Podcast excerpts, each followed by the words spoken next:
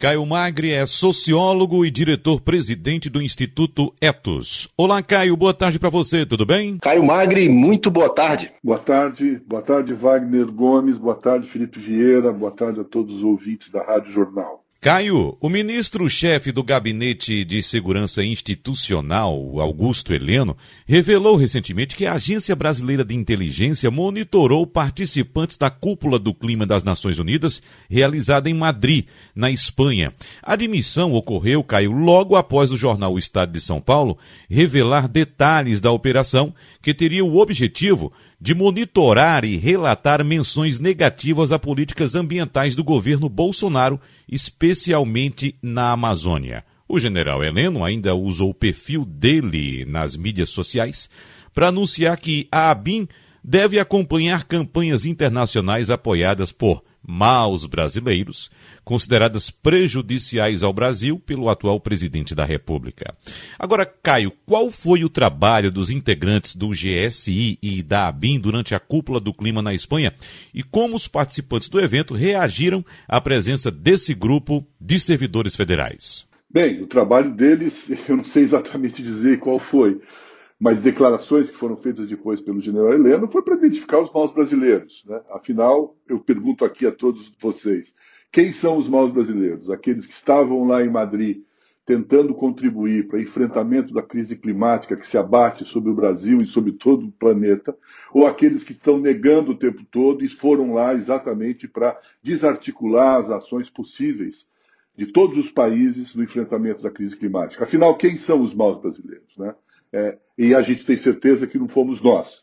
Uma delegação da sociedade civil forte, grande, representativa de movimentos sociais, movimentos indígenas, sociedade, academia, empresas, que estavam em Madrid na COP25 para encontrar soluções para a crise climática. E não estávamos lá para fazer qualquer coisa que não fosse exatamente isso: soluções para a crise climática. Caio, o Instituto Etos fez parte da delegação brasileira na cúpula do clima em Madrid. De que forma essas declarações do ministro Augusto Heleno foram recebidas pela entidade e como elas têm repercutido nacional e internacionalmente, Caio? Meu caro, ficamos muito indignados ao descobrir por meio da imprensa que o governo do Brasil designou quatro agentes secretos para monitorar tanto as atividades da sociedade civil como dos próprios delegados do Brasil durante a COP25. Né? Esse, e incrível, esses, esses agentes receberam credenciais que são especiais para quem está participando das negociações e que tem acesso a todos os espaços, todas as reuniões. Né?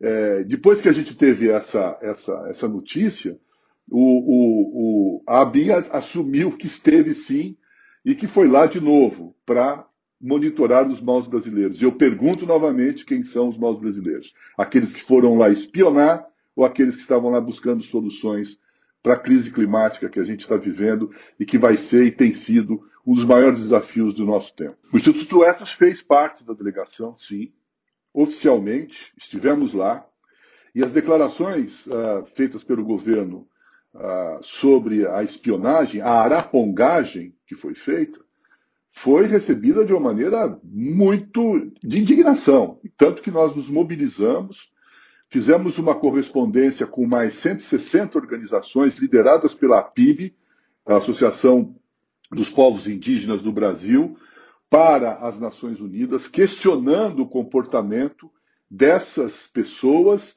representando os governos e o governo brasileiro na COP25. Né?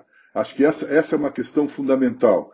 Nós não podemos é, nos calar e não podemos deixar de nos manifestar questionando especialmente as Nações Unidas, como é que a gente podia ter essa situação que envolvia, inclusive, um estado de insegurança e de constrangimento e de intimidação a todos os espaços livres que, tinham, que existiam naquela conferência. Né?